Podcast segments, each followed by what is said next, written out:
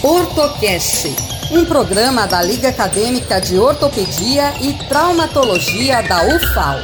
Jovem, compositora de mais de 300 canções, colecionadora de sucessos, Marília Mendonça, a maior voz feminina da sofrência brasileira, morre aos 26 anos em um trágico acidente aéreo na cidade de Caratinga, em Minas Gerais, no dia 5 de novembro de 2021.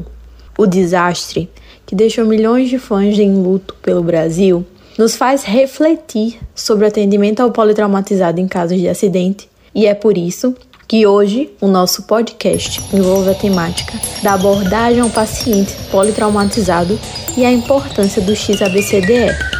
O que seria o XABCDE? O XABCDE é um mnemônico que padroniza o atendimento inicial ao paciente politraumatizado e define prioridades na abordagem ao trauma. Ou seja, é uma forma rápida e fácil de memorizar todos os passos que devem ser seguidos com o paciente em politrauma. É importante destacar que antes de iniciar a abordagem do XABCD ao paciente vítima de trauma, é necessário atentar-se à avaliação da segurança da cena, o uso de EPIs, a sinalização da cena e quais são os significados das letras. O X vem de exsanguinação, que se trata da contenção de hemorragia externa grave, uma vez que o que mais mata o paciente no trauma são as hemorragias graves. O A se trata da avaliação de vias aéreas e proteção da coluna.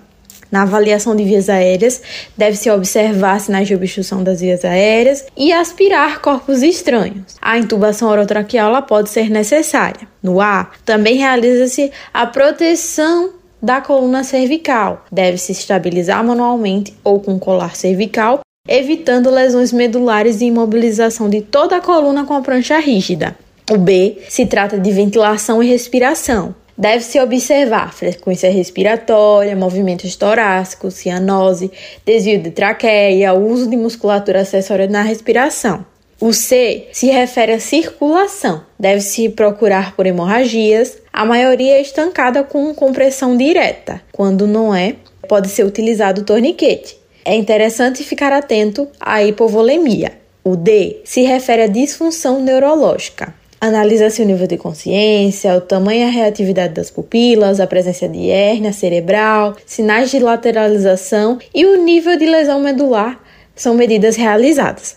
É importante aplicar a escala de coma de Glasgow. No E, se refere à exposição do paciente. É feita a análise da extensão das lesões e o controle do ambiente com prevenção da hipotermia. O socorrista deve analisar sinais de trauma, sangramento e manchas na pele.